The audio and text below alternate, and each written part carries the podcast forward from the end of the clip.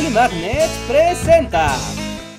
Hola, soy Vlad Tepes, conquistador de los turcos, el dragón. Pero seguro ustedes me conocen por ser la inspiración de Drácula, el monstruo más popular. Todos lo saben. ¿De qué hablas? Yo soy el verdadero Drácula. Tú ni siquiera eres un vampiro real.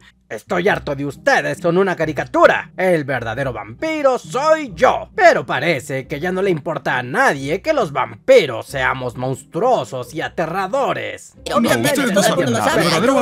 A ver, a ver, solo puede haber un vampiro verdadero y claramente no van a ser ustedes. Debe haber una manera de resolver esta situación. La historia de los vampiros revelará la verdad y me dará la victoria. No salió ñoño el feo. Déjalo, tal vez valga la pena. El vampiro que conocemos tiene su origen en la Europa del siglo XVII, cuando en lugares como Hungría, Rumania y Serbia empezaron a llegar historias de muertos que se levantaban de sus tumbas cada noche y acosaban a los vivos para beber de su sangre. Y en ese tiempo los vampiros éramos muy diferentes a ustedes. Estos vampiros éramos una fuerza de temer. Se creía que cualquier persona que hubiera tenido una muerte violenta o abrupta podría convertirse en vampiro. Los vampiros atacábamos las casas de nuestras familias y aldeas, provocábamos enfermedades, teníamos una fuerza descomunal. Pero lo más importante es que la gente estaba convencida de nuestra existencia. La gente de esta región decidió tomar medidas contra los vampiros. Los aldeanos se organizaban para profanar las tumbas de los recién difuntos y cuando encontraban cadáveres con sangre en los labios o con poca descomposición, los tomaban por vampiros.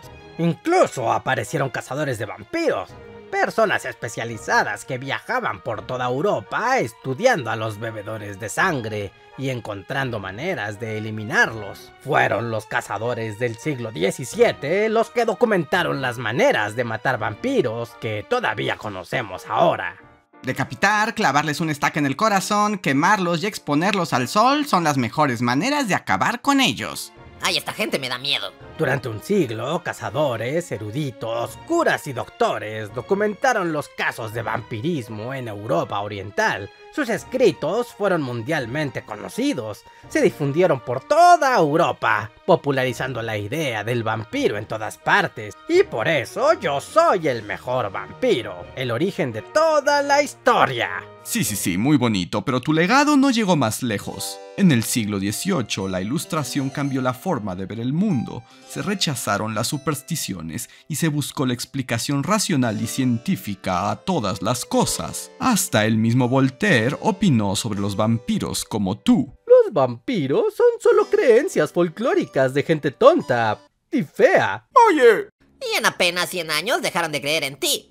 Pero ¿sabes quién trajo los vampiros de vuelta? Yo y los vampiros literarios. Puede que la gente ya no creyera en los vampiros como criaturas reales, pero las historias todavía inspiraban la imaginación de miles de personas, en particular de los escritores ingleses del siglo XIX, que vieron en el vampiro no solo un monstruo, sino un símbolo de la oscuridad humana. En 1819 apareció la que se considera la primera historia de vampiros moderna, el cuento corto El vampiro, del doctor William Polidori. Hola. Polidori era el médico personal del famoso poeta Lord Byron. En el verano de 1816, Lord Byron invitó a sus amigos a pasar el verano en su casa de campo. Pero el clima era tan malo que pasaron toda la temporada encerrados, y como no tenían juegos de mesa, tuvieron que pensar en otras formas de divertirse. Amigos, ¿qué les parece si aprovechamos este clima tan sombrío para escribir cuentos de terror que reflejen la condición humana? Y aunque suene como el peor pasatiempo del mundo, la verdad es que el experimento salió bastante bien. Durante estas reuniones, Polidori escribió su cuento, El vampiro, un relato sobre un seductor aristócrata londinense llamado Lord Ruthven, quien manipula a sus jóvenes víctimas hasta que se enamoran de él,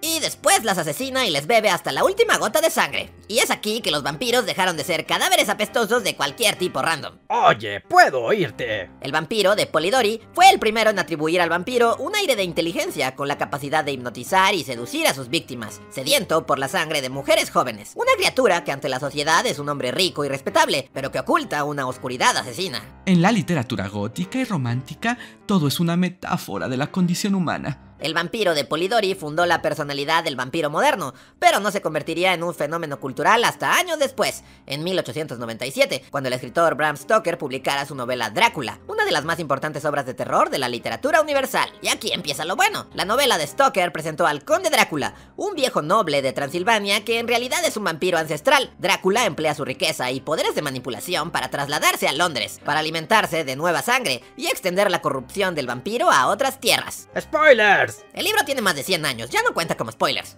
Para construir al conde Drácula, Bram Stoker se inspiró en todos los mitos populares de los vampiros del siglo XVII, le sumó las características modernas del vampiro de Polidori y combinó todo con la verdadera historia del príncipe rumano Vlad Tepes III, mejor conocido como el Empalador, o sea yo. Ey, entonces técnicamente tú solo eres un personaje histórico que inspiró a un vampiro literario.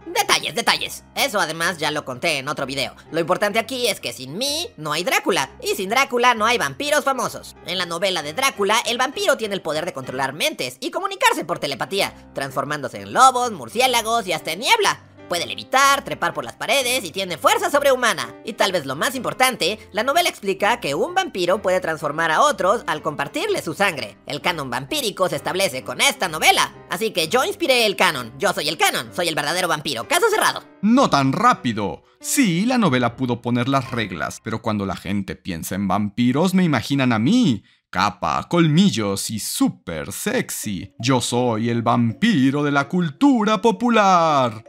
La novela de Stoker fue un éxito inmediato y la idea de vampiros saltó a los nuevos medios del siglo XX. El cine fue el vehículo ideal para hacer del vampiro una criatura real. En Alemania apareció el primer vampiro del cine, Nosferatu, una película de 1922 que aunque prácticamente copiaba la historia de Drácula, al fin daba rostro al mortal vampiro. Un conde siniestro de agudos colmillos y afiladas garras, mirada penetrante y una cara muy fea. En serio, mírenlo, qué feo es. Sin embargo, el vampiro se convertiría en un fenómeno global cuando fue adoptado por Hollywood. En 1931 se estrenó la película Drácula, estelarizada por Bela Lugosi. Fue aquí donde se vio al vampiro de la capa negra, traje elegante y mirada seductora. ¿Ya mencioné la parte de la mirada seductora? Sí, sí, como 30 veces. El Drácula de Lugosi consagró a los vampiros como uno de los monstruos clásicos y favoritos de la cultura popular. Sus características serían replicadas durante años en la forma de nuevas películas, cómics, obras de teatro y programas de televisión. Y aunque parte de la naturaleza oscura del vampiro se conserva, su figura se ha actualizado con cada época. Lo importante es que sin importar las épocas, siempre hay vampiros vigentes en nuestras historias y personajes. Así que el vampiro popular es el mejor. Yo gané. ¡No! Sin mí solo serías un tipo pálido con una capa. Pero sin la literatura y la inspiración histórica nada tendría sentido. Claro. Bueno, bueno, basta ya. Tal vez podamos decir que todos somos parte importante de esta historia. Porque al final, si el vampiro se mantiene como una criatura relevante, es porque equivale al reflejo de la parte más oscura del corazón humano. Sí, es una manifestación de nuestros miedos más profundos, de la posibilidad de perder el control, de convertirnos en depredadores y agentes de la destrucción. Y agarrarle el gusto a ser un monstruo de la oscuridad. Así que cada uno de nosotros representa una parte del vampiro verdadero, uno de los monstruos más relevantes de la cultura universal. Bueno, pero podemos estar de acuerdo en que los vampiros de hoy ya no son lo que eran antes, ¿verdad? Claro, son una vergüenza. Yo odio a los cursis y guapos que brillan con el sol. Es una lástima que los vampiros de hoy ya no den miedo ni acechen a la gente como antes. Se están perdiendo los valores vampíricos. Ey, ¿de qué están hablando? Claro que hay vampiros aterradores al día de hoy. Miren, Oh, ese vampiro monstruoso sí se deja ver. me recuerda a los buenos tiempos. ¿Qué clase de brujería es esta? Se trata de Redfall, el nuevo juego de Bethesda y Xbox, un videojuego de disparos en primera persona en el que un grupo de supervivientes con habilidades especiales busca liberar a la ciudad de Redfall, Massachusetts, de la legión de vampiros que ha tomado el control. Además de vencer hordas de vampiros y sus seguidores, hay que descubrir el misterio detrás de esta plaga de vampiros creados en un sospechoso experimento. Vampiros de laboratorio. Eso es nuevo. Mira cuánta acción y sed de sangre. Esto me interesa. Esos vampiros han logrado tapar el sol. Yo siempre quise tapar el sol. Dame ese control, quiero jugar. Olvídalo, yo llegué primero. No se Celebresten es un juego multijugador de hasta 4 personas, así que todos podemos jugar. Maravilloso, no puedo esperar a tenerlo en mis manos. Pues estás de suerte, y ustedes también. Pueden jugar Redfall exclusivamente en Xbox Series X, S y PC a partir del 2 de mayo. Además podrán disfrutar de esta cacería vampírica desde su lanzamiento junto con muchos otros títulos con su suscripción a Game Pass. ¡Game Pass! Me gusta cómo suena eso. Ya lo creo. Ahora hagan espacio, que yo también quiero jugar.